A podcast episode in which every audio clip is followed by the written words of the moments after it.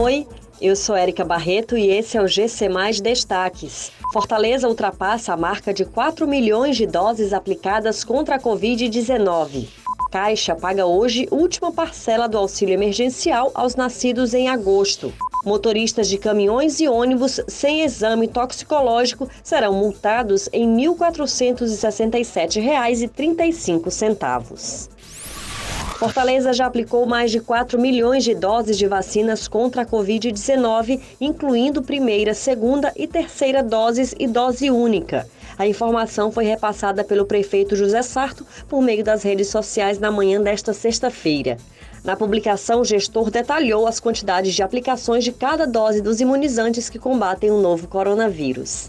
Trabalhadores informais inscritos no CAD Único nascidos em agosto podem sacar, a partir desta sexta-feira, a sétima e última parcela do Auxílio Emergencial 2021. O dinheiro foi depositado nas contas poupança digitais da Caixa Econômica Federal em 28 de outubro. Os recursos também podem ser transferidos para uma conta corrente sem custos para o usuário. Até agora, o dinheiro apenas podia ser movimentado por meio do aplicativo Caixa Tem.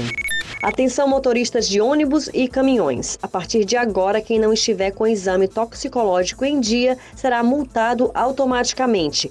A nova regra que entra em vigor nesta sexta-feira vale para todos os condutores do país com carteira nacional de habilitação nas categorias C, D ou E. De acordo com a nova lei, esses condutores precisam fazer exames toxicológicos periódicos a cada dois anos e meio e aquele que conduzir veículos sem realizar o exame após 30 dias do vencimento do prazo estabelecido, estará cometendo infração gravíssima. A penalidade é de multa de R$ 1.467,35 e o motorista também fica sem poder dirigir por três meses.